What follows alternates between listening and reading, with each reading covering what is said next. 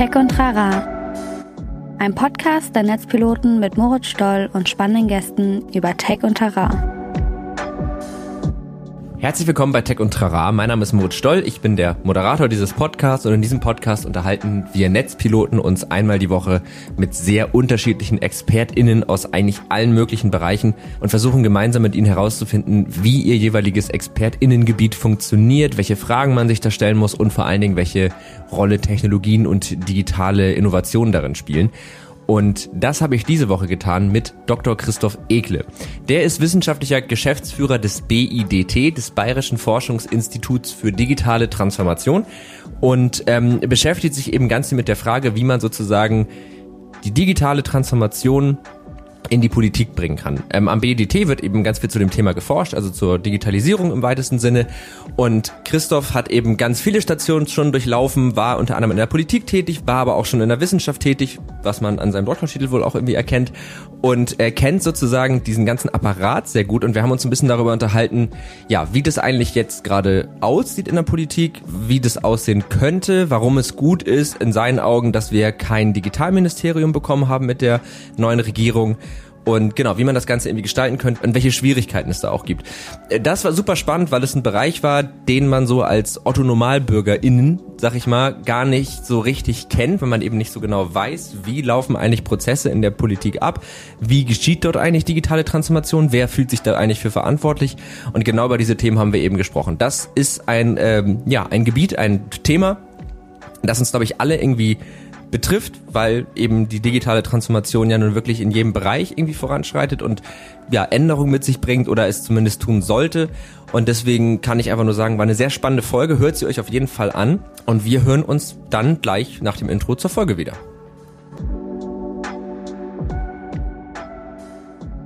Und dann würde ich sagen, herzlich willkommen zu Tech und Trara und vor allen Dingen herzlich willkommen Christoph Egle. Schön, dass du da bist. Vielen Dank.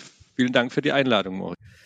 Ja, ich freue mich sehr. Wir haben nämlich heute ähm, ein, wie ich finde, sehr spannendes Thema am Start. Übrigens, äh, ich äh, wollte deinen Doktortitel nicht unterschlagen. Dr. Christoph Egle. Gehört sich ja dann doch immer noch, den irgendwie mitzunennen. Ja, ähm, ja, genau. Es ist so eine Sache, man nennt es mit, aber du würdest es nicht einfordern, weil, ne, das ist immer so eine, aber das, das gehört sich als Gastgeber schon, solche Dinge auch mitzunennen. Ähm, genau, aber unser Thema ist heute ja, im weitesten Sinne, wie gestaltet man eigentlich Digitalpolitik? So, das ist, glaube ich, so das ganz grobe Überthema. Äh, da werden wir uns so ein bisschen durchbewegen. Und zum Hintergrund, du bist tätig am BIDT, dem Bayerischen Forschungsinstitut für digitale äh, für digitale Transformation. Genau, Dankeschön. Bayerisches Forschungsinstitut für digital. Weil ich hatte gerade das, das Ding, dass ich dachte, Bayerisches Forschung, aber dann kommt ja schon das I und deswegen Bayerisches Institut. Aber sehr gut. Genau, du bist äh, da äh, tätig. Du bist im Grunde Geschäftsführer, Geschäftsleitung. Ist das richtig? Genau, also wir haben zwei Geschäftsführer, ähm, quasi eine Doppelspitze, einen Kollegen noch, Herbert Vogler, der ist vor allem mhm. zuständig mhm. für Organisation, Finanzen und die Dialogaktivitäten und ich bin mhm. der wissenschaftliche Geschäftsführer des genau. Instituts genau. und zusammen sind wir die Geschäftsleitung, ja. Und ähm, vielleicht einfach, weil das ist so ein bisschen auch der Grund, warum du heute hier bist. Was macht ihr da? Also was ist, was ist die Mission, die Aufgabe des BIDT? Was ist auch deine Rolle? Also so wissenschaftlicher Geschäftsführer, das klingt mega cool, aber ich kann mir noch nicht so richtig was drunter vorstellen. Ähm, magst du das einmal so grob umreißen, vielleicht auch, wie du da hingekommen bist? Also einfach, dass wir alle so ein bisschen verstehen, was ist da deine Aufgabe und was ist die Aufgabe des BEDT generell? Mhm. Also die Aufgabe des Instituts ist es, ähm, ich zitiere mal unser Leitbild, digitale Transformation verstehen und Zukunft im Dialog gestalten. Also wir sind ein Forschungsinstitut, was Forschung finanziert und durchführt, um die Prozesse der digitalen Transformation besser zu verstehen. Zum einen mal, mhm. also was passiert und wo schlägt sich Digitalisierung wie nieder? Was gibt es für Wirkzusammenhänge zwischen verschiedenen Bereichen? Welche Rolle spielt Technologie natürlich in, in verschiedenen Bereichen? Was für Auswirkungen hat es auf verschiedene gesellschaftliche Bereiche? Und damit kommen wir auch zum Thema Gestalten. Gibt es eine Notwendigkeit hier vielleicht auch politisch, gesellschaftlich ähm, zu reagieren. Also unser, wir sind ein öffentlich finanziertes Institut vom Freistaat Bayern finanziert, deswegen auch gemeinwohlorientiert. Also unser Ziel ist es jetzt nicht, äh, Produkte für ein Unternehmen zu entwickeln. Das ist natürlich legitim, mhm. aber ist nicht, nicht unsere Aufgabe, sondern äh, wir möchten einen Beitrag leisten, die Digitalisierung gemeinwohl ähm, orientiert zu gestalten. Und deswegen versuchen wir auch aus den Ergebnissen der wissenschaftlichen Forschung dann Implikationen abzuleiten an Politik und Gesellschaft, was man vielleicht bei der rechtlichen Rahmensetzung oder auch in der Forschungsförderung oder in anderen Bereichen tun könnte, damit es eben gelingt, Digitalisierung zu gestalten. Vielleicht letzter mhm. Satz dazu zur, zur Mission. Wir sind der Auffassung, dass Digitalisierung eben also ein Prozess ist, der von verschiedenen Treibern äh, ausgeht, dass er grundsätzlich zum Wohle äh, der Menschheit gestaltet werden kann, aber dass das nicht von selbst passiert. Also es ist mhm. eine gesellschaftliche und politische Gestaltungsaufgabe, die Digitalisierung eben so zu gestalten, so zu lenken ein Stück weit vielleicht auch, damit es eben zum Wohl der, der Menschen stattfindet. Und wir glauben aber, dass das möglich ist. Es gibt ja auch eher mhm. dystopische Digitalisierungsvorstellungen. Also diesen hängen wir explizit nicht an, sondern mhm. wir sind schon der Überzeugung, ähm, dass Digitalisierung zum Wohl der Menschheit genutzt werden kann. Und da möchten wir unseren bescheidenen Beitrag dazu leisten. Darf ich da kurz eine äh, Zwischenfrage stellen, bevor wir nochmal so ein bisschen mehr zu deiner Rolle äh, kommen? Ähm, du sagst, ihr im Grunde ein Aspekt ist es ja, digitale Transformation zu verstehen, zu erforschen und daraus dann im Grunde so eine Gestaltung abzuleiten oder zu gucken, was muss man jetzt tun, wie kann man das Ganze gestalten auf politischer, auf gesellschaftlicher Ebene. Habe ich das richtig verstanden? So könnte man das sagen, ja. Und ähm, da habe ich gerade so ein Fragezeichen im Kopf, weil du auf der einen Seite sagst, ähm, es geht darum, Digitalisierungsprozesse oder Transformationsprozesse zu verstehen, um sie gestalten zu können, weil sie, weil sie nicht von alleine passieren.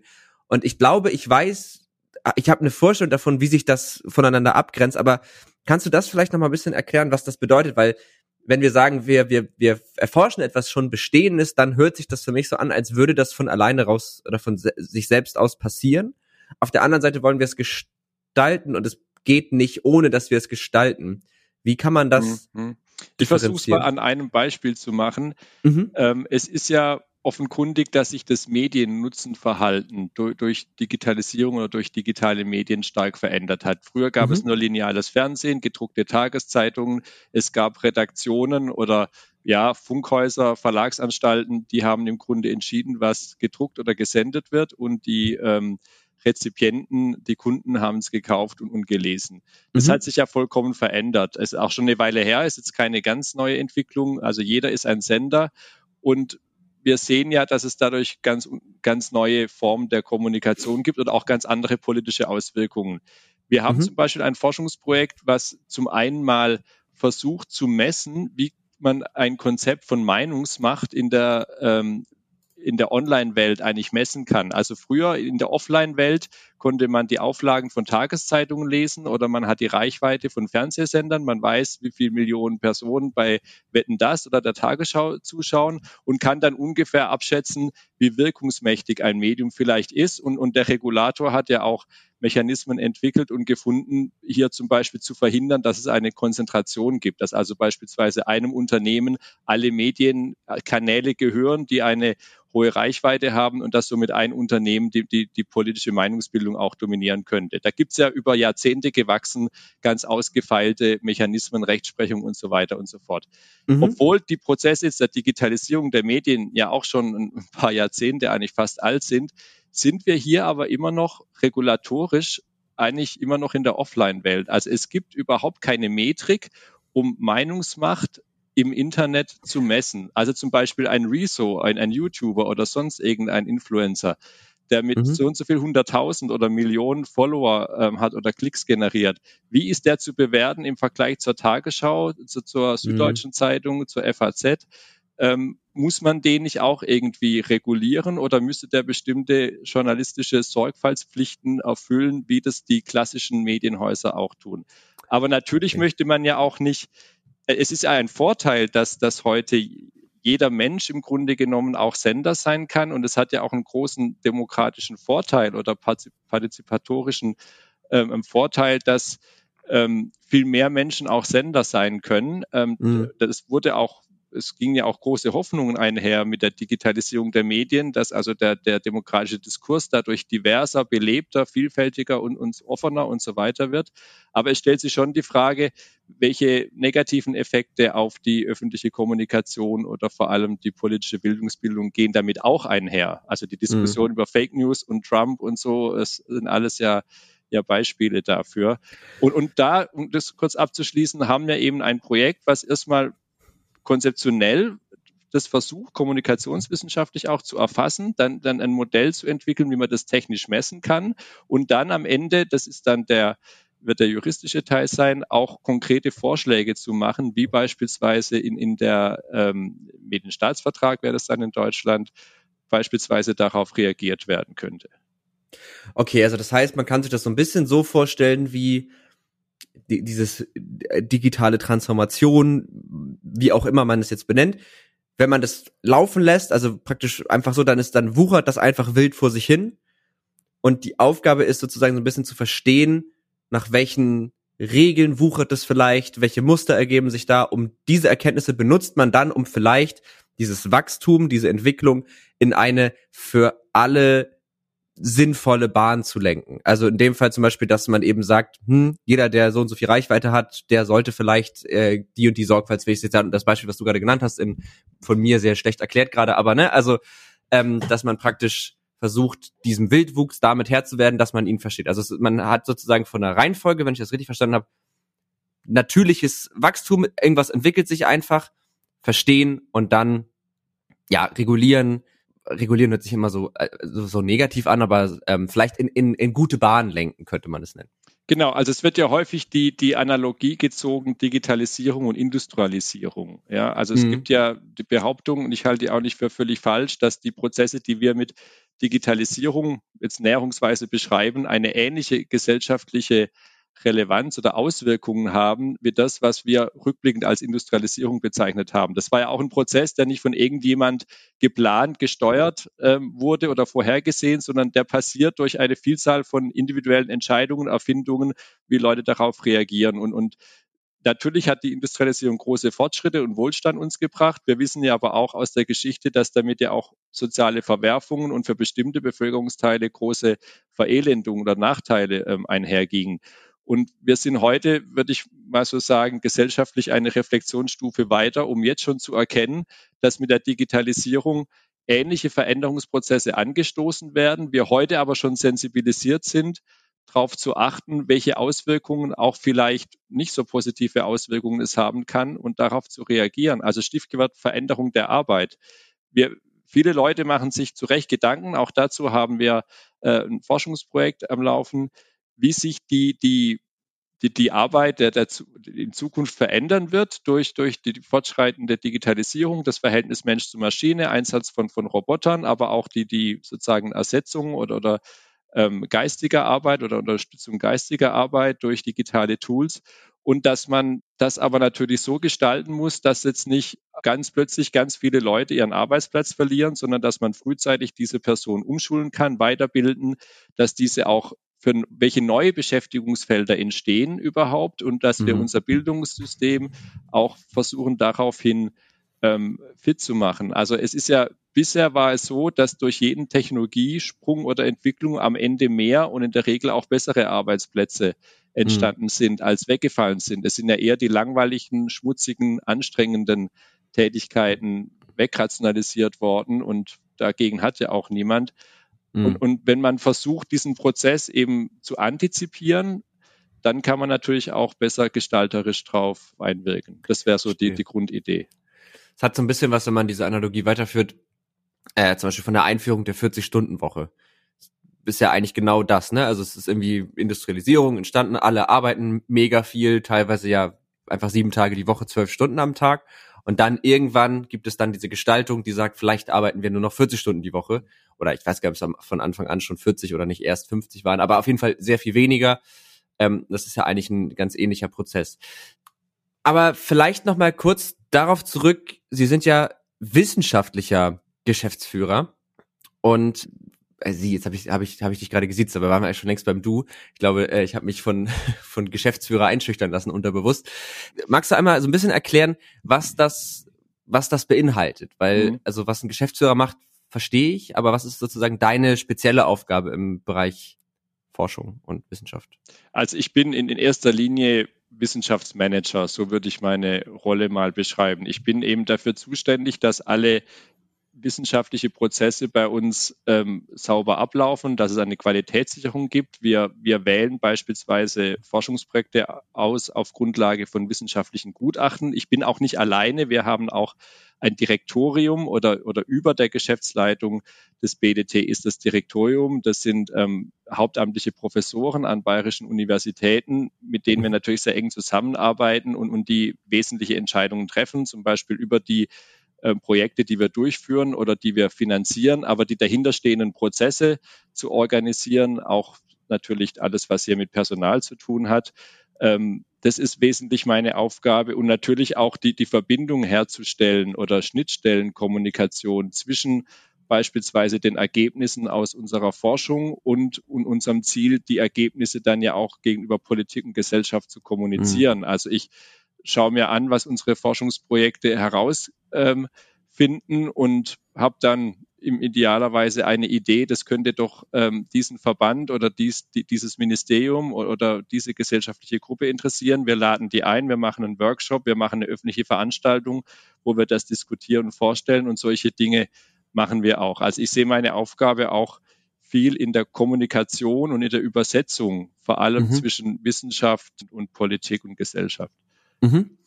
Und was hast du davor gemacht? Also was hat dich sozusagen dahin geführt?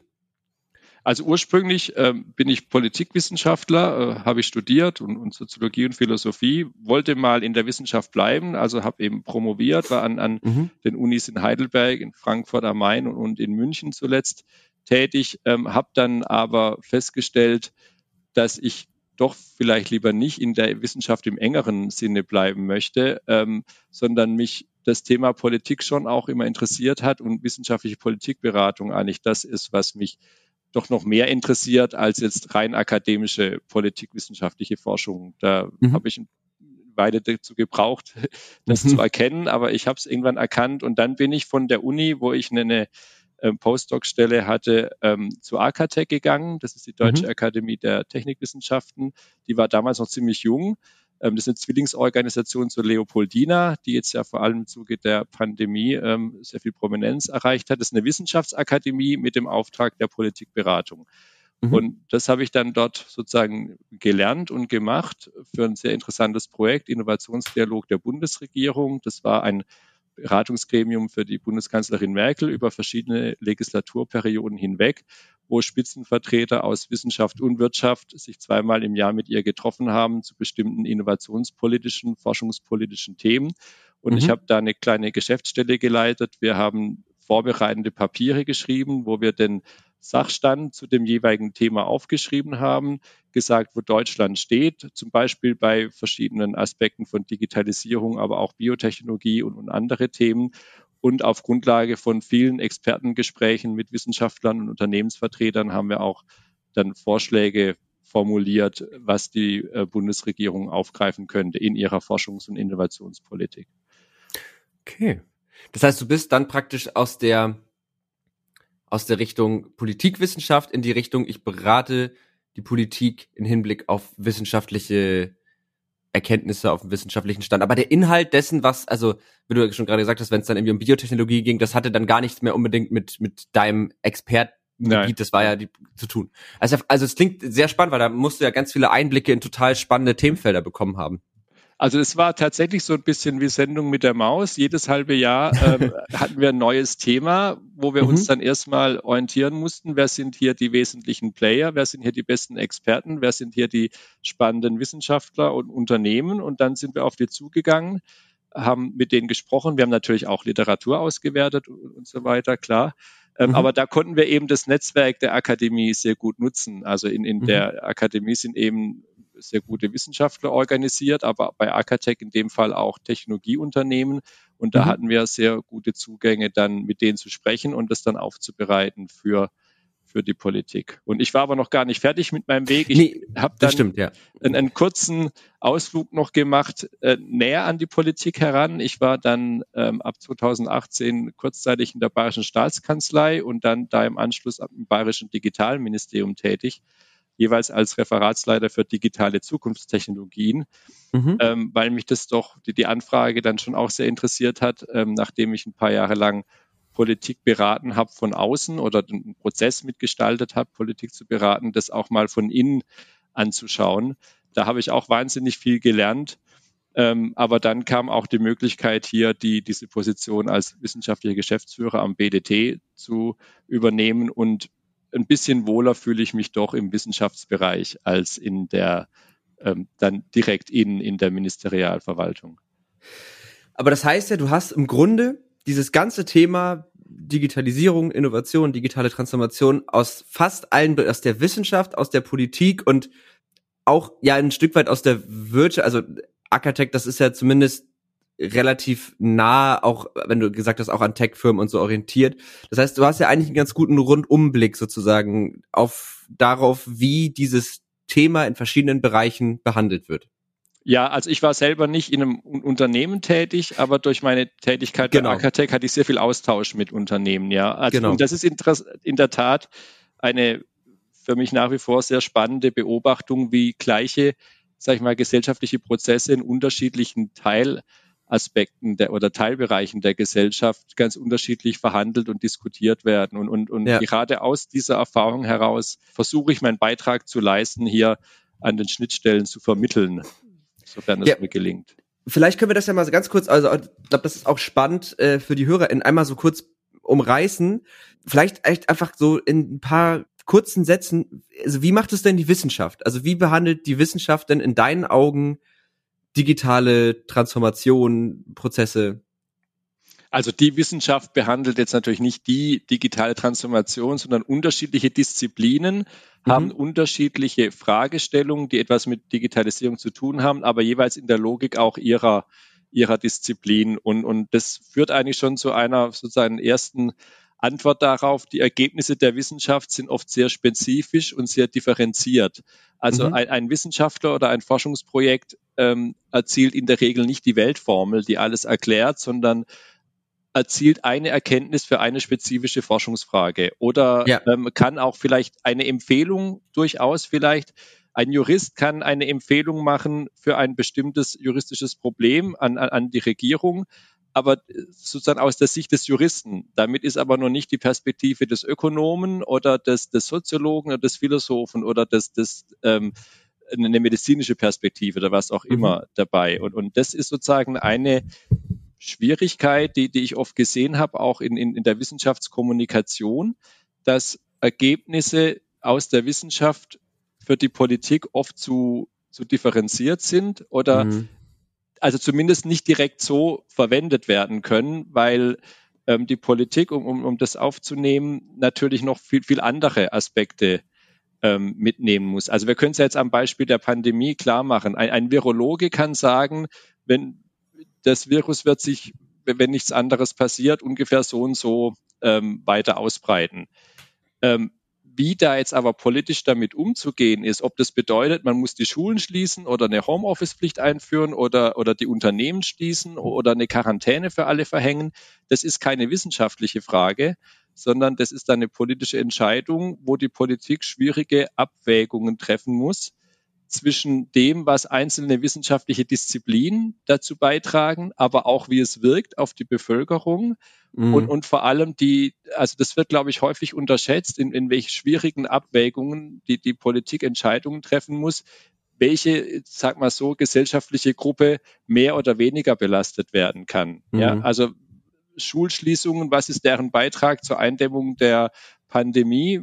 Schwierig zu beurteilen gegenüber anderen ähm, Möglichkeiten und dann aber in Abwägung, was tun wir den Kindern oder anderen Menschen an, wenn wir so oder so entscheiden. Mhm, ähm, verstehe. Das ist sozusagen ein, ein wesentlicher Unterschied. Und bei der Wirtschaft ist es natürlich häufig so, ähm, dass, dass die einen sehr viel praktischeren Bezug zu allen Fragen hat als die mhm. Wissenschaft. Also ein Wissenschaftler kann sich ja ähm, einfach an der Lösung eines Problems ähm, damit befassen und, und freut sich, wenn er was gelöst hat. Ob das aber irgendjemand anderen auf der Welt so wahnsinnig interessiert oder erstmal egal. Das, das ist nicht unbedingt die erste Frage, die ein Wissenschaftler interessiert und auch nicht interessieren muss. Und in, in der Wirtschaft kann man natürlich davon ausgehen, dass in der Regel, ähm, was dort gemacht wird oder wie dort auf, auf Fragen äh, geblickt wird, die Frage ist, was bedeutet es für unser Geschäft? Können wir damit noch was verkaufen? Ähm, ähm, oder nicht. Und dieser praktische oder pragmatische Zug fehlt natürlich in der Wissenschaft oft. Ja. Ähm, die, die, Wirtschaft wiederum kann manchmal nicht verstehen, warum Wissenschaft und Politik so langsam sind. Mhm. Ähm, weil man in der Wirtschaft doch auch nicht überall, aber in, in, in vielen Bereichen doch, doch eher hierarchischer oder top-down entscheiden kann. Mhm. Ähm, in der Politik, zumal in einer Demokratie, ist das nicht immer so leicht. Ähm, okay aber also versteht. Das heißt, zusammengefasst kann man sagen, die Wissenschaft ist oft sehr detailliert, also oder sehr spezialisiert auf einzelne sehr konkrete Fragen, hat aber die Möglichkeit, die halt auch sehr tiefgehend zu beantworten und ähm, ist nicht so sehr daran gebunden, dass das, was sie tut, jetzt irgendeinen ganz konkreten Sinn haben muss. Also es ist jetzt nicht irgendwie wichtig fürs Geschäft, sondern es sind einfach erstmal Fragen, die die ForscherInnen interessieren oder die natürlich auch irgendwie eine Relevanz haben, aber das ist zumindest nicht die erste Instanz. Die Wirtschaft, hast du gesagt, ist oft sehr viel schneller. Ähm, da steckt ein bisschen mehr Zunder hinter, ja. aber es ist natürlich immer so ein bisschen daran gekoppelt, dass das, dass das eigene Unternehmen halt dadurch irgendwie auch vorangetrieben werden muss. Das heißt, es ist nicht ganz so befreit in dem oder die Forschung äh, oder ja die die Entwicklung innerhalb eines eines Unternehmens oder innerhalb der Wirtschaft sind nicht ganz so frei von von Sachzwängen oder von äh, wirtschaftlichen Zwängen. Und bei der Politik ist es so, dass da halt immer ganz stark mitschwimmt, ganz, ganz viele andere Faktoren zu, be äh, zu bedenken. Also wie sieht es in der Gesellschaft aus? Wen belasten wir womit? Ähm, was bringt was? Also die bekommen dann ganz viele Empfehlungen und müssen halt irgendwie gucken, wie kriegen wir die jetzt in der so umgesetzt, dass es auch, dass es funktioniert. Genau, also die Aufgabe der Politik ist es ja, oder die Funktion dann des politischen Systems, jetzt soziologisch gesprochen, auch von der mhm. Systemtheorie, ist es ja, gesamtverbindliche Entscheidungen ähm, zu treffen und dann umzusetzen. Und, und ich würde sagen, das ist eigentlich die, die schwierigste Aufgabe. Also während die Wissenschaft kann sich darauf beziehen, Wahrheit oder Richtigkeit ähm, mhm. irgendwie zu ermitteln. Ein, ein Unternehmen ähm, hat in erster Linie die Aufgabe, das eigene Bestehen oder Wachstum ähm, sicherzustellen oder Produkte zu entwickeln, Dienstleistungen, die am Markt ähm, äh, gekauft werden. Und die Politik muss aber an 25 Dinge gleichzeitig noch denken mhm. ähm, und, und insbesondere in einer Demokratie eben auch darauf achten, dass das als richtig erkannte auch noch unterstützt werden muss. Also es ist ja ganz häufig so, dass sich vielleicht Politiker oder Parteien einig sind oder auch mit vielen Experten, dass bestimmte Entscheidungen jetzt eigentlich getroffen werden müssten. Man weiß aber, dass in der Bevölkerung dafür keine Unterstützung da ist oder nur eine sehr, sehr geringe.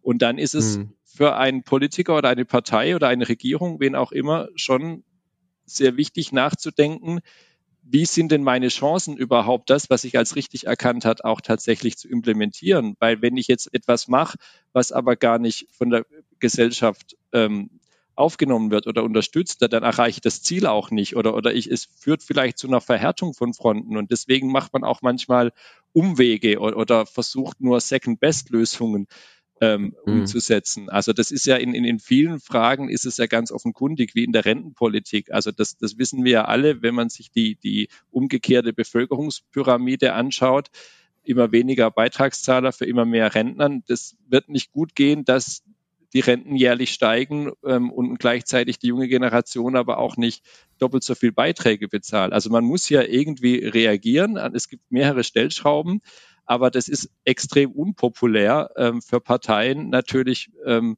anzukündigen oder gar vor einer Wahl zu sagen, wir werden die Lebensarbeitszeit verlängern, die Rentenzahlungen kürzen oder die Beiträge erhöhen. Und mhm. deswegen laviert man sich da natürlich immer so rum.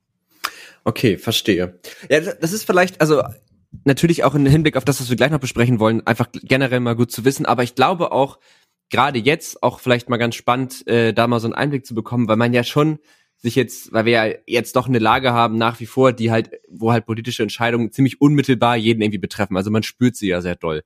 Und da gibt's ja auch viel Diskussion und so. Und ich glaube, äh, bei dem einen oder anderen kann auch mal dieses Gefühl auskommen, was machen die da eigentlich so? Warum ist das denn noch nicht gelöst? Und dass man sich das vielleicht auch mal vor Augen führt, dass das eben nicht ist, da sagt ein Experte so und so geht's und dann kann man das einfach so und so machen. Genau.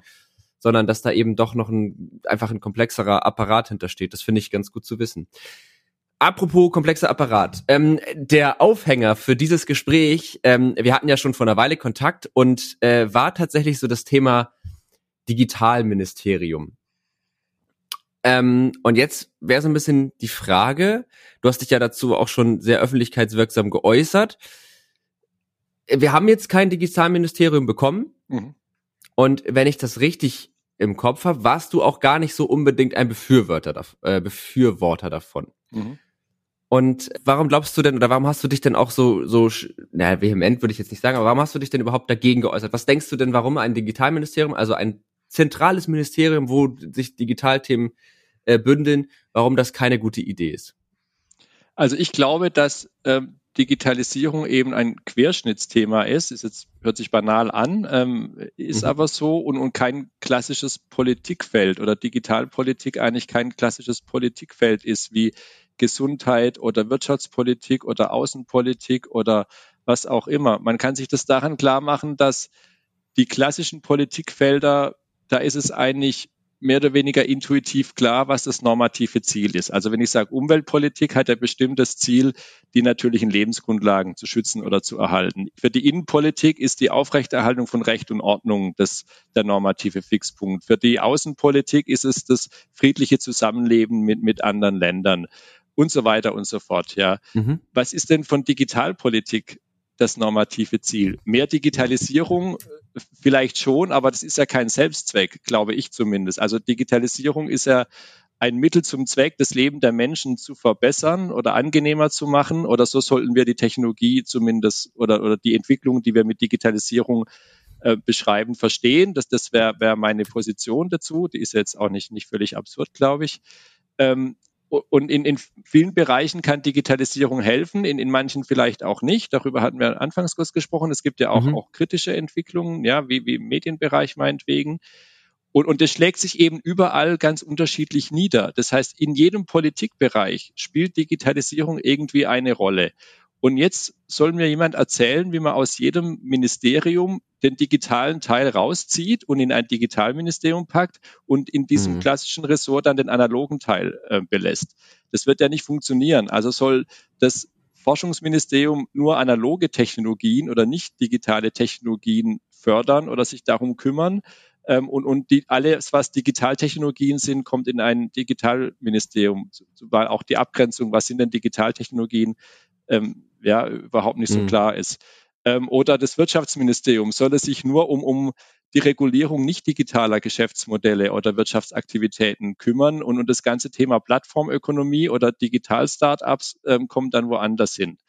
Ähm, und, und so weiter und so fort. Deswegen glaube ich nicht, dass es ähm, ähm, gelingt, das in ein, also das, die Abgrenzung wird, wird, wird nie gelingen oder und, und damit beschäftigen sich Ressorts, die Erfahrung habe ich ein bisschen gemacht, sehr gerne, was ist deins, was ist meins und ich glaube, dass sich das dann bei, bei so einem Bundesdigitalministerium zumindest die Konflikte und die Abgrenzungen sehr lähmend ähm, wären. Das ist ja. der, der, Hauptgrund, weshalb ich glaube, dass die Forderung nach einem Digitalministerium, die hat schon einen Grund. Es gibt ja offensichtlich ähm, Dinge, die nicht gut laufen. Es gibt einen Zuständigkeitswirrwarr. Ähm, und, und es gibt nicht den, Ansprechpartner, ja, aber es ist eher eine Scheinlösung zu sagen, wir brauchen ein Bundesdigitalministerium. Und also ich habe jetzt gerade so einen Gedanken gehabt, ähm, diese, diese, diese Verteilung von gewissen Aufgaben auf gewisse Ministerien, das ist ja auch, so läuft es ja schon sehr, sehr lange und es funktioniert ja auch ähm, in, in, in die meiste Zeit. Ähm, und das, was du jetzt gerade geschildert hast, wäre ja wirklich, dass man sagt, alles, was mit digital zu tun hat, packen wir jetzt in ein Ministerium und die anderen haben damit nichts mehr zu tun. Aber wäre es nicht zum Beispiel denkbar, ich meine, ist jetzt ja eh müßig, weil ist jetzt ja nicht so, aber wäre es nicht zum Beispiel denkbar, dass man sagt, äh, in allen Ministerien muss das stattfinden und ist auch wichtig, also dass sich auch das äh, Umweltministerium damit beschäftigt, das Verkehrs und so weiter und so fort und Wirtschaftsministerium alle.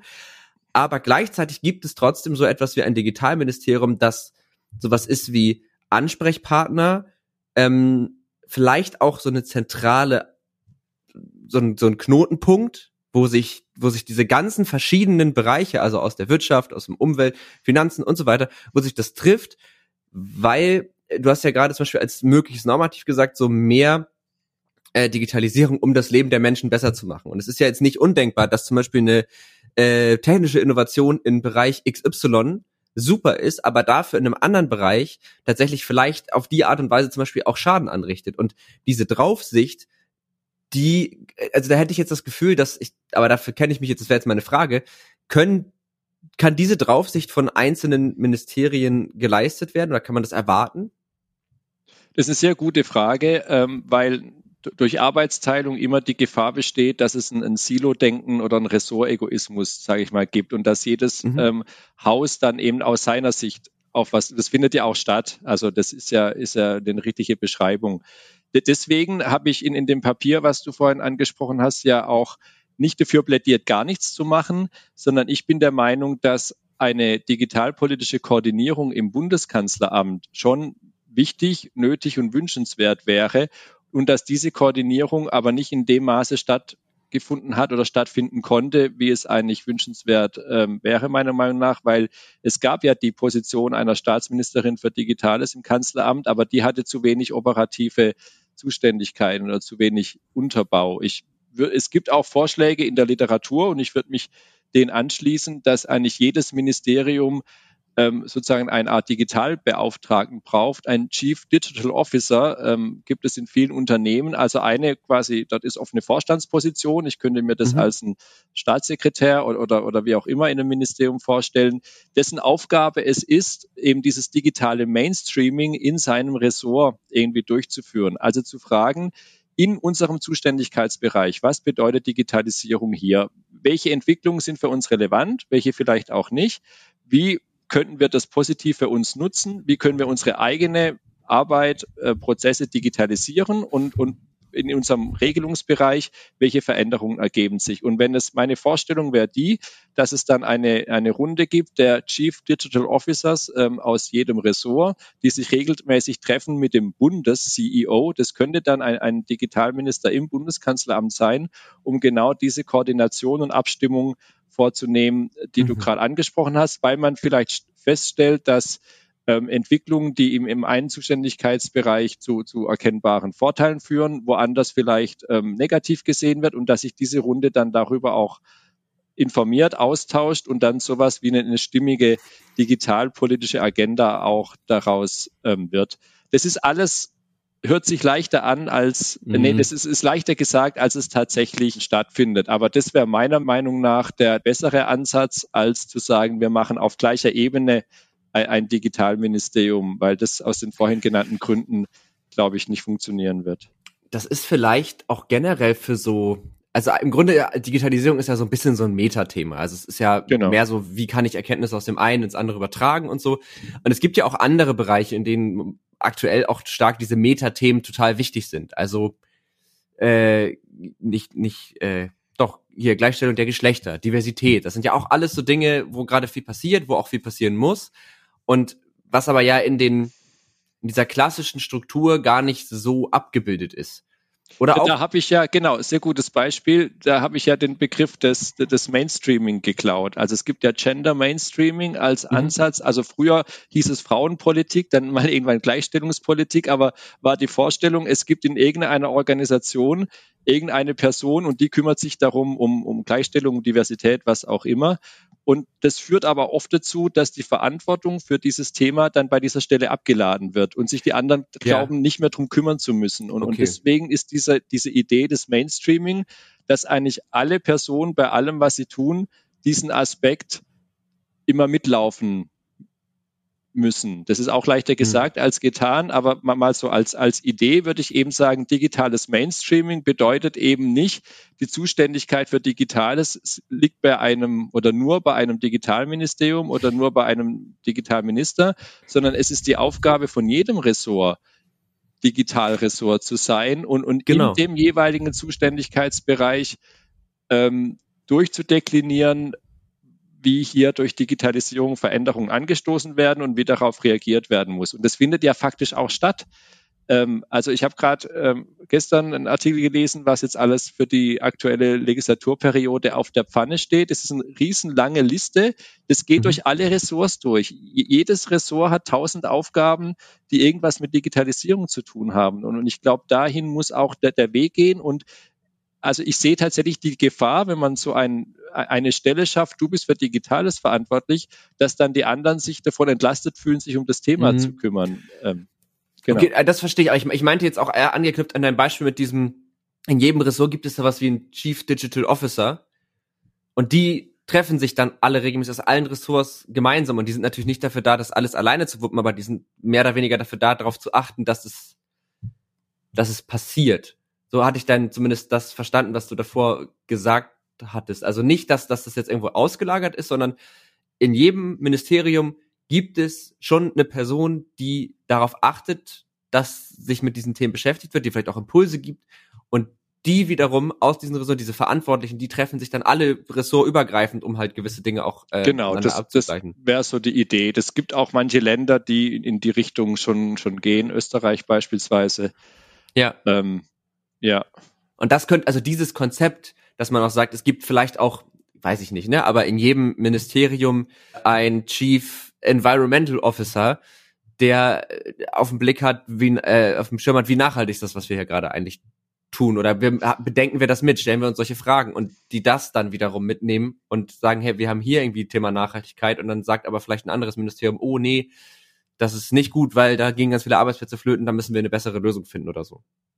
Ja, das stimmt. Es gibt natürlich auch andere Themen, die so Querschnittscharakter haben. Und man kann das ja. natürlich aber auch nicht, nicht beliebig machen. Also man kann da nicht, nicht, nicht zehn Querschnittstellen in jedem Ministerium, glaube ich, haben. Also ist schon ein Punkt, ja. Das Nachhaltigkeit ist ein bisschen so ähnlich, ist eigentlich ja auch ein Querschnittsthema und eigentlich müsste oder sollte auch findet ja auch schon statt, in jedem Ressort das eine Rolle spielen. Was hat das für Auswirkungen auf, mhm. auf die Umwelt? Ich, ich vermute aber oder ich behaupte mal, ähm, dass der, dieser Querschnittscharakter oder diese Durchdringung bei Digitalisierung doch höher ist. Also dass von Nachhaltigkeitsthemen es doch eine sehr viel unterschiedlichere Betroffenheit oder auch Möglichkeit gibt unterschiedlicher Häuser als beim Thema Digitalisierung. Das würde ich jetzt mal behaupten. Das kann sein. Das kann ich tatsächlich beurteilen. Da fehlt mir ein bisschen die fachliche Kompetenz, aber äh, kann kann sehr gut kann sehr gut sein. Ähm, wenn du dir das jetzt so ein bisschen, also das heißt, wir haben jetzt ja im Grunde gerade schon so deine Wunschvorstellung dargelegt. Also so so würdest du das gestalten, wenn du es könntest.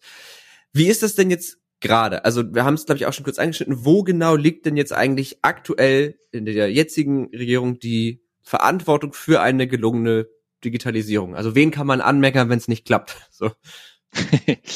ja, das ist eine gute Frage. Was ist die Telefonnummer? Ähm, also die gibt's so direkt nicht. Also es gibt zwar jetzt ein Ministerium auf Bundesebene, was ähm, Digitales auch im, im, Namen führt, sogar an mhm. erster Stelle Bundesministerium für Digitales und Verkehr neuerdings.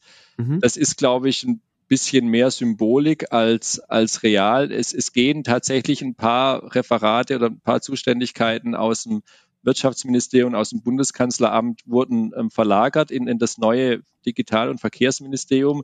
Es bleibt im Kern aber das Verkehrsministerium. Also das Organigramm ist noch nicht veröffentlicht, aber von dem, was man bisher so gehört hat und auch der Organisationserlass der Bundesregierung ist ja, ist ja bekannt, dann ist das, sind das eher kleinere Dinge. Die, die Mehrheit des Budgets, die Mehrheit der Stellen in, in dem Ministerium wird mit Verkehrsthemen befasst sein. Und es ist eine Anreicherung ähm, damit. Das kann man schon machen. Es macht die Sache nicht schlechter. Ähm, gut finde ich die Idee eines Digitalbudgets, ähm, aber es ist nicht der es ist nicht das Digitalministerium, ähm, das auch von, von der FDP beispielsweise ja im, im Vorfeld gefordert wurde. Das, das ist es nicht. Und mhm. würde ich, hätte ich ja auch nicht, nicht richtig gefunden. Aber deine Frage zielt auf einen wichtigen Punkt.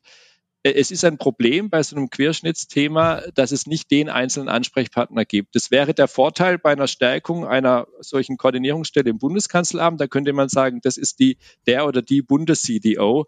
Das ist erstmal die Stelle, an die man sich wendet und, und die verteilt es dann auch, auch weiter. Aber man kommt, glaube ich, aus dem Problem nicht raus, dass die Probleme eben ganz unterschiedlich sind und sich in allen Bereichen ähm, ganz anders ähm, niederschlagen. Und wenn ich sage, mein, mein ich habe kein Breitband oder kein Mobilfunknetz, dann ist da halt jemand anderes zuständig wie für die Digitalisierung der Schulen oder die Förderung der Quantentechnologie oder die Digitalisierung der Verwaltung. Also mhm. aus dem Thema kommen wir nicht raus. Da macht es auch keinen Sinn, dass dafür immer die gleiche Person Ansprechpartner ist. Okay, ja, das wäre jetzt tatsächlich auch so ein bisschen meine nächste Frage gew gewesen, wie eigentlich dieser politische Betrieb im Hinblick auf Digitalthemen funktioniert. Also gerade wenn es vielleicht irgendwie um ja, Breitbandausbau oder sagt man Breitband, Glasfaser, ne? Also mhm. äh, Internetleitung, gute Internetleitung, wenn es darum geht. Äh, also genau, wie, wie, wie, wie könnte man, also vielleicht mal so ein bisschen ideal gesprochen, wie könnte man dafür sorgen, dass es da stärkere Bestrebungen gibt? Wie würde, also welche, ich weiß nicht, ob du das beantworten kannst, aber welchen Verlauf würde das durch welche Ministerien, welche Beschlüsse nehmen von, wir wollen das machen, oder vielleicht sogar irgendein, wir können ja mal so ein Gedankenexperiment machen, irgendein unabhängiger Experte sagt, das ist echt super wichtig im Hinblick auf das, das und das und das. Wir brauchen das tatsächlich, um wirtschaftlich mithalten zu können, um jetzt auch mit der Pandemie vielleicht besser klarzukommen, was auch immer so. Und äh, von da aus, also wie wie könnte hm. das zu einem Beschluss kommen? Also bei so Fragen sage ich gerne, wenn es das Patentrezept gäbe oder die einfache mhm. Lösung, wie man das alles macht, dann, wenn es die gäbe, dann hätte die schon jemand gefunden und dann wäre die auch schon umgesetzt worden. Probleme, mhm. die seit langer Zeit ungelöst sind, haben ja meistens einen Grund warum sie seit langer Zeit ungelöst sind. Und, und, und die Gründe sind halt in der Regel vielfältig und, und nicht schnell auflösbar. Also es ist unstrittig, dass Deutschland in vielen Bereichen der Digitalisierung nicht gut dasteht. Im, im, bestenfalls im Mittelfeld, manchmal sogar noch weiter hinten im Vergleich der, der westlichen Industrieländer, sage ich mal. Ähm, und, und dass da Handlungsbedarf besteht. Der ist, glaube ich, inzwischen auch in einem höheren Maße erkannt als noch vor, vor einigen Jahren. Und wir haben, das ist auch so ein Schlagwort, aber glaube ich nicht ganz falsch, kein Erkenntnis, sondern ein Umsetzungsproblem. Aber in der Umsetzung ist es dann halt auch beliebig kompliziert. Also es, es gibt das politische Ziel beispielsweise, ähm, alle Verwaltungsdienstleistungen zu digitalisieren. Ja, mhm. ähm, da ist auch ein hoher politischer Druck dahinter, das zu machen. Stichwort OZG-Umsetzung. Aber wir haben halt nun mal den Föderalismus, wir haben verfassungsgemäß das Selbstverwaltungsrecht der Kommunen in Deutschland und deswegen kann der Bund nicht einfach sagen, wir stellen jetzt hier die Lösung hin und oder so ist es und das müssen jetzt alle so machen. Das geht verfassungsrechtlich schlicht nicht. Ähm, und das wäre natürlich ein ganz großes Rad, hier jetzt ähm, den Föderalismus von Grund auf zu reformieren. Das ist im Grunde unmöglich. Das gab ja auch schon Versuche in, in mhm. diese Richtung. Und deswegen gibt's hier immer nur Second-Best-Lösungen und, und sind wir nicht so schnell ähm, und, und nicht so gut vielleicht wie, ähm, wie in manch andere Länder oder was, was immer kommt, ist der Vergleich zu Estland. Man muss dann auch immer dran denken, allein München hat mehr Einwohner als der Staat Estland. Ja. Ähm, das ist auch ein bisschen einfacher in solchen Strukturen und insbesondere, wenn es so eine Art ähm, Stunde Null gab, wie in, in diesem Fall nach einem Zusammenbruch des, des Ostblocks und, und man praktisch mal die Festplatte formatieren konnte und alles neu anfangen, ist es natürlich auch leichter, wie wenn man auf gewachsenen Strukturen eben aufbauen muss. Und aber um auf deine Frage zu kommen, ähm, die Lösung liegt in, in, in der Mühe der Ebenen. In jedem Bereich ähm, gibt es eine gewisse Anzahl von Aufgaben, die sind, glaube ich, inzwischen auch relativ gut beschrieben und erkannt, die mhm. angegangen werden müssen. Und, und es wäre wahrscheinlich hilfreich, wenn es so eine zentrale Stelle gäbe, beispielsweise im Kanzleramt, die hier ein Monitoring macht, die auch transparent macht, die Ziele definiert, vielleicht auch messbare Ziele in einem gewissen Maße. Bis wann muss was erreicht sein, dass es auch eine gewisse einen Wettbewerb gibt. Das ist zum Beispiel bei der, bei der Online-Zugangsgesetz so. Da wurde definiert, also welche Bundesländer bis wann welche Verwaltungsdienstleistungen digitalisiert haben müssen. Da gibt es eine Website, da kann man sich das anschauen. Allein die Öffentlichkeit führt zu einem gewissen Druck. Und, und das kann ja schon auch sinnvoll sein. Ähm, mhm. und, und sowas könnte ich mir vorstellen, das wird man in der Wirtschaft üblicherweise machen. Da werden dann KPIs definiert, also irgendwelche mhm. Performance-Indikatoren und daran wird es dann gemessen, das ist auch nicht immer das Gelbe vom Ei, weil dann die Indikatoren optimiert werden und, und nicht das dahinterstehende Ziel. Ähm, aber hier mehr Transparenz zu schaffen und so ein Monitoring überhaupt. Wo stehen wir jeweils wo? Was wollen wir erreichen? Das findet ja bisher zumindest nach außen hin nicht statt. Und das hätte man in, in so einem Deswegen braucht es, glaube ich, eine Anbindung an die Regierungszentrale. Im Bundeskanzleramt könnte man sowas ähm, schon machen. Okay, also weil, also zusammengefasst, wir können nicht in der Regierung, in der Bundesregierung einen Entschluss fassen, alle müssen das machen, sondern da kann nur gesagt werden, dass das ein Ziel ist. Und dann müssen die ganzen einzelnen Ebenen, also die, genau. die einzelnen Länder, die Kommunen müssen das alle umsetzen und die kann man jetzt auch nicht direkt dazu zwingen, wegen dieses Selbstverwaltungsrechts. Ähm, und das ist ja, also wenn ich das richtig verstanden habe, einfach auch verfassungstechnisch so definiert, also auch erstmal relativ unumstoßbar. Genau. Und die Alternative, die du jetzt nennst, ist, dass man nicht auf eine, eine Pflicht setzt, sondern auf eine, ja, Sichtbarmachung des Mangels sozusagen. Also indem man halt diese, diese, diese Kennzahlen einfach mal darlegt, dass man einfach sieht, oh, wir stehen da so und so und das vielleicht auch einfach, keine Ahnung, Hamburg sagt, oh, das ist uns aber peinlich wir müssen noch mal ein bisschen nach äh, schieben. Also das ist eine Methode, wie man sozusagen ähm, schwach koordinieren kann, sage ich mal, durch Transparenz von Vergleichszahlen und, so einen Wettbewerb zu, zu simulieren. Da, gibt es aber Beispiele, dass das ähm, durchaus funktioniert. Und ein zweiter Punkt, der, glaube ich, jetzt insbesondere im engeren Bereich der staatlichen Verwaltung häufig genannt wird, ist dass unsere Kultur der Behörden und Verwaltung generell noch nicht sehr digital ist. Ähm, und, und das auch daran liegt, dass natürlicherweise die meisten Führungspersonen eher schon im fortgesetzten Alter sind oder zumindest keine Digital Natives. Und die mhm. Leute, die eigentlich sozusagen den direkten Zugang haben oder das Gespür in der, also die, die jungen Leute, ähm, in der Hierarchie eher noch weiter unten sind und, und, und erst ja über die Jahrzehnte aufsteigen. Also das, das Problem haben auch Unternehmen, ja. Das hat mir auch mal ein Unternehmensvertreter gesagt, die digitale Kompetenz sitzt bei uns nicht im Vorstand, sondern bei den Auszubildenden. Und mhm. das fand ich eigentlich ein ganz äh, ganz gute Erkenntnis. Das ist natürlich so auch nicht immer richtig, ja. Ähm, also Vorstände, glaube ich, haben auch Möglichkeiten, sich zu informieren. So, aber das Klar. ist ein, ein, schon ein gewisses Generationenthema auch, dass wir versuchen müssten, auch in, in die Verwaltungen ähm, schneller junge Leute reinzubringen und auch Leute mit einem anderen beruflichen Hintergrund, als es bisher oft der Fall ist, um hier auch sozusagen einfach mehr lebensweltlichen Anschluss auch an die Digitalthemen zu kriegen.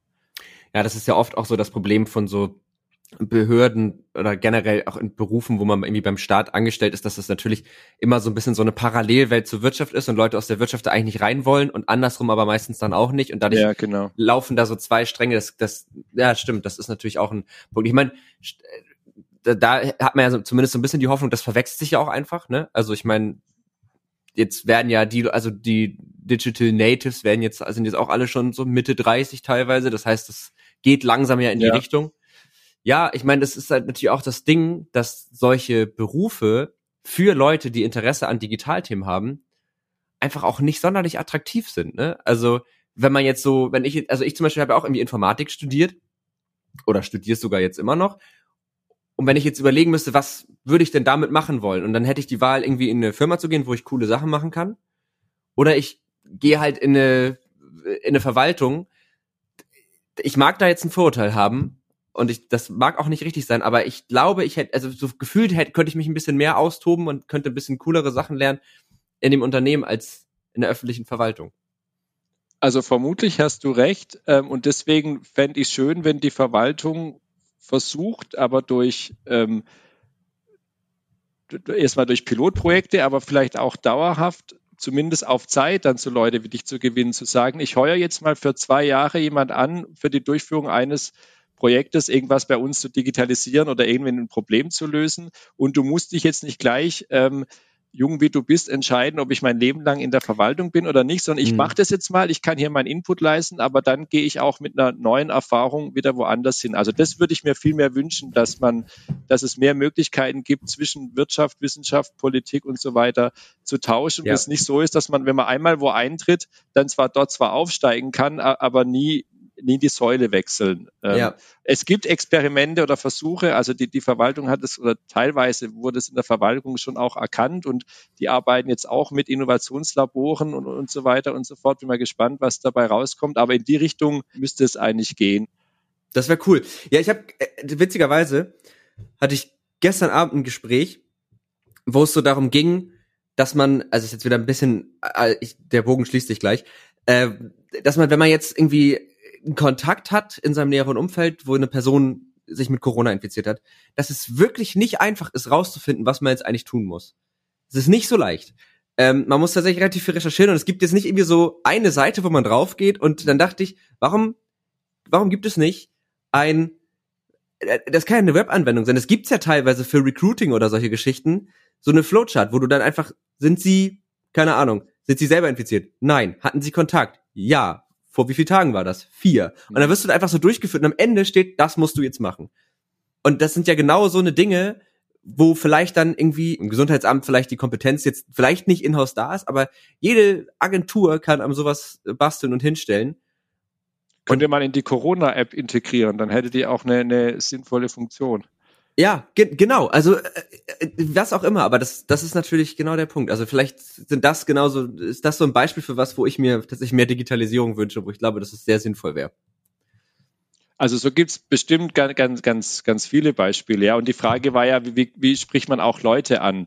Also das Kanzleramt hat ja auch ein bisschen damit experimentiert, mit so einer Einheit ähm, Experten von außen ähm, zu holen, Tech for Germany und, und so. Ähm, kann es jetzt nicht beurteilen, wie erfolgreich das war oder nicht, aber da, da prallen natürlich schon auch oft Kulturen mhm. aufeinander. Also so war das in dem Fall ja wohl schon auch ein bisschen.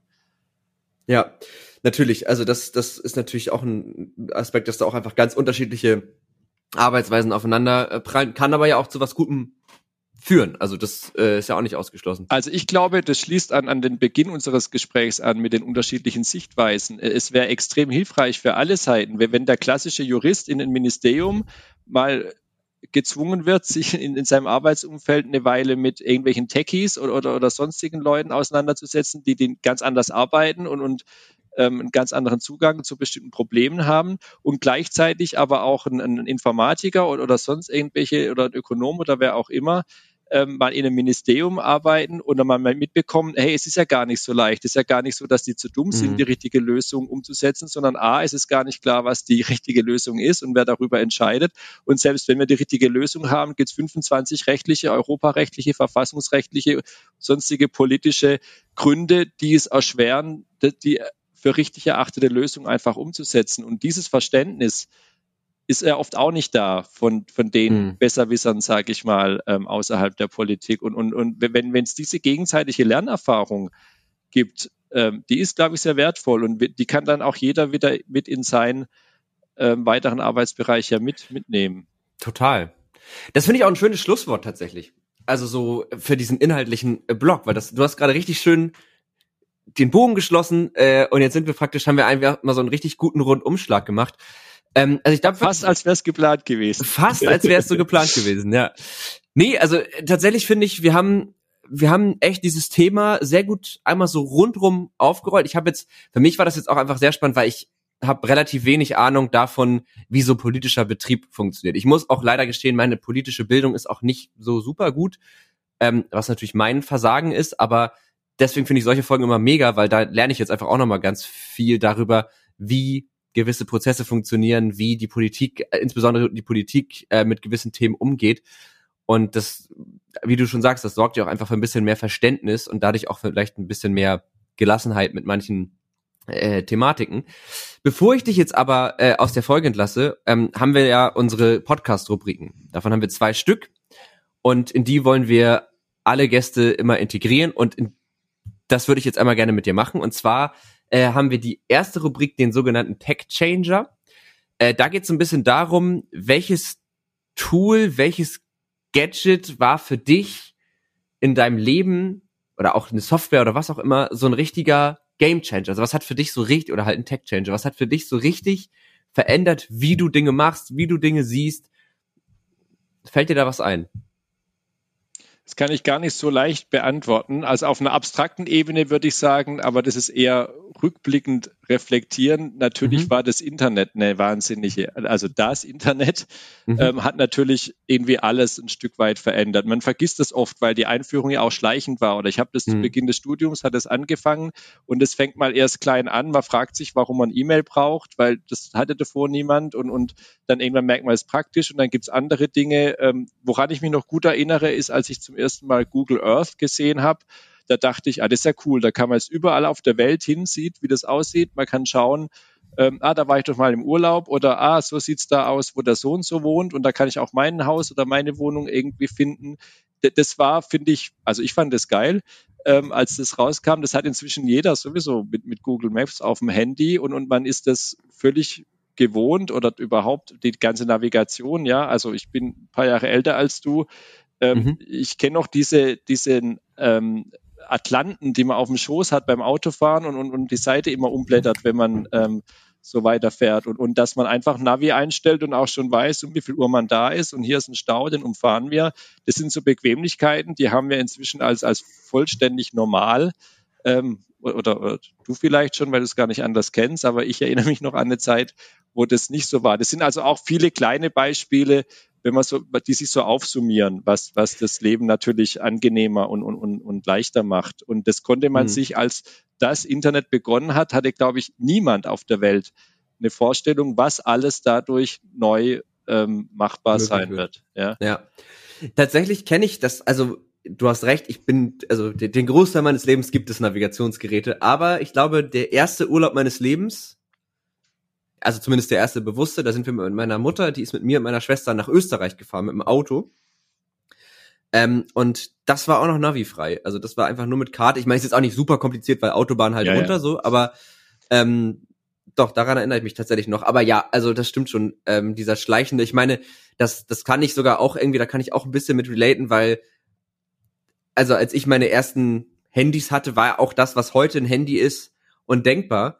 Und ich habe witzigerweise gestern einen anderen Podcast gehört, da ging es um, es gab mal eine, ich glaube, es war eine Kickstarter oder Indiegogo-Kampagne für ein Dumbphone. Das war halt einfach ein Telefon, ein modernes Telefon, mit dem du halt eigentlich nur moderne SMS verschicken konntest und telefonieren konntest. Und das war's. Mehr konntest du damit nicht machen. Und dann dachte ich, oh, eigentlich cool. Eigentlich hätte ich da mal wieder Bock drauf. Aber es ist, also, es ist ja nicht möglich. Es geht nicht. Ich, ich, da müsste ich ja immer meinen Impfausweis mitnehmen Gut, das würde gehen. Ich könnte mich mit der Luca-App oder mit diesen ganzen Sachen nirgendwo einchecken. Es wäre schon wirklich hart schwierig, ohne Smartphone klarzukommen. Besonders jetzt seit der Pandemie. Ja, ja, man ist es gar nicht mehr gewöhnt und man, oder das ist mir aufgefallen, es, es gibt ja auch noch wenige Menschen, vor allem ältere, die, die kein Smartphone haben und die stehen tatsächlich manchmal vor einem Problem. Ähm, ja. Das ist auch ein, auch ein politisches Thema, ähm, finde ich, was manchmal unterschätzt wird. Stichwort digitale Kluft. Ähm, gerade wo wir jetzt sehen in der Pandemie, wie, wie durch Digitalisierung viele Dinge aufgefangen werden können. Was ist aber mit denen, die nicht können oder nicht wollen, aus welchen Gründen auch immer? Es, es ist nicht die, also die Mehrheit der, der Bevölkerung ist online, mhm. ja, aber es sind gar nicht so wenige, ähm, die, die Offliner sind. Und vor allem in der Generation Ü70, U80 ist es bald die Hälfte. Ja. Und die, das sind ja auch nicht wenig Menschen. Ja, und also zum einen hat man irgendwo keine Wahl mehr. Und das wäre auch eine Frage, ist das eigentlich so richtig? Also kann man von jedem verlangen, sich ein Gerät zu kaufen, das ja, also, das ja auch gewisse Daten und so einfach erfasst. Also natürlich stimmst du, wenn du jetzt irgendwie dir ein iPhone kaufst und da werden, da, natürlich werden da auch Nutzerdaten erhoben. Natürlich stimmst du dem irgendwie mit dem Kauf zu.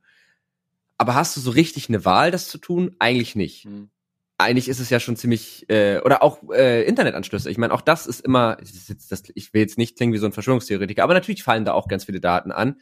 Aber ich habe ja nicht die Wahl. Ich muss, ich brauche einen Internetanschluss. Mein Leben würde gar nicht funktionieren ohne. Ich will auch einen haben. Das darum geht's gar nicht.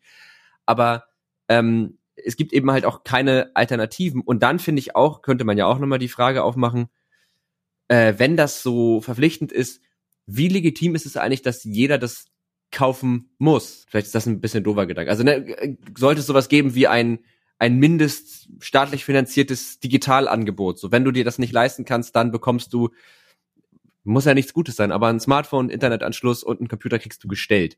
Genauso wie du natürlich, wie, wie dir ja auch irgendwie das Amt im Zweifel eine Wohnung stellt, ähm, wenn du es, wenn du es dir nicht anders leisten kannst.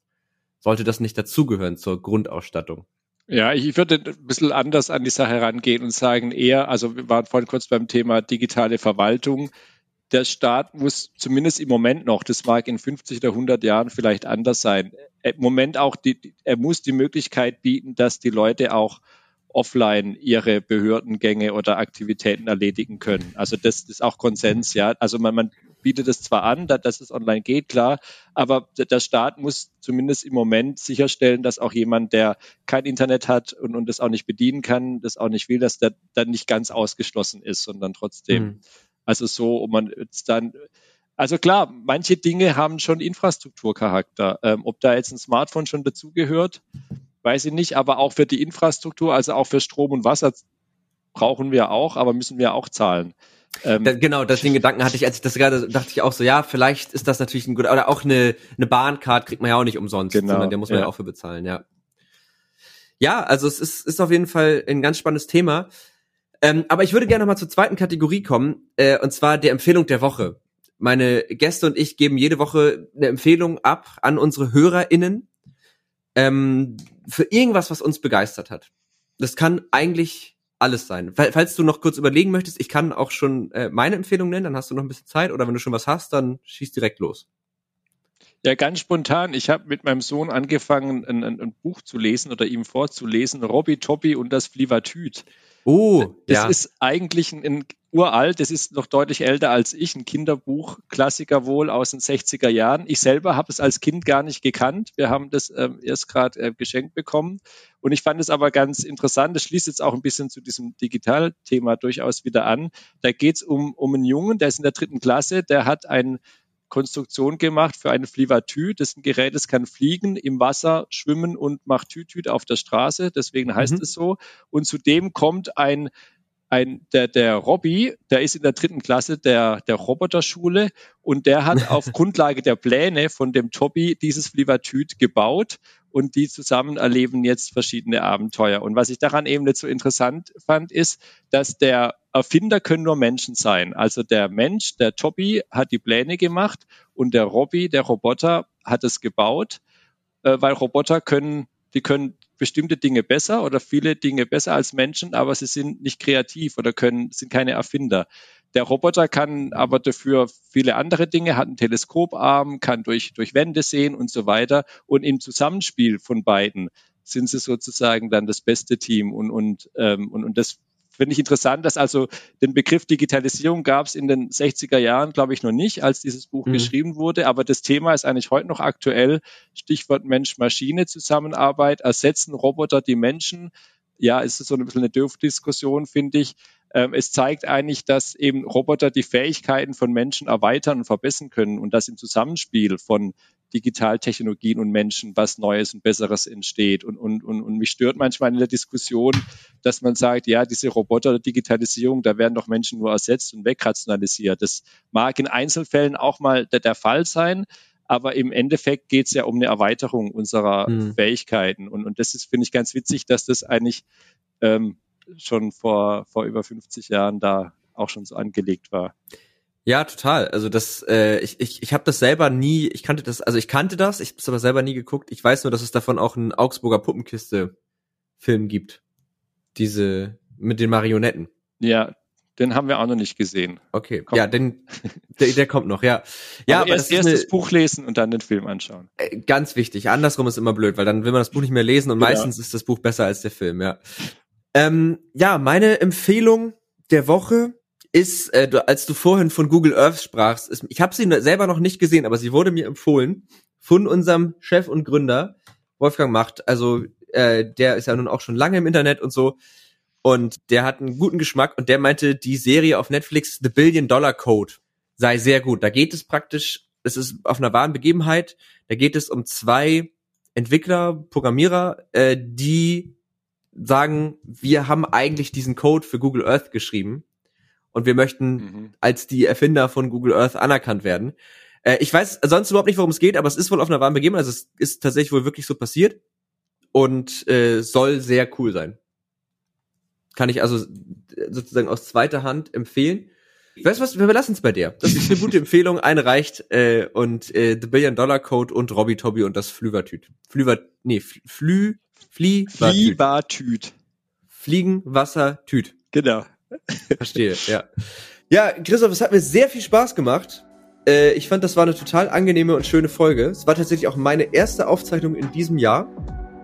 Also wir haben heute den 13.01.2022 und äh, ja, mir hat es sehr viel, ich hoffe, dir hat es auch viel Spaß gemacht. Und, ja, mir äh, auch. Vielen Dank. freut mich. Ja, sehr gerne. Genau, vielen Dank, dass du da warst. Und äh, an die HörerInnen natürlich auch vielen Dank fürs Zuhören bis hierhin. Ich meine, wir haben fast eine Stunde zehn geredet, also das war schon ordentlich äh, Stoff.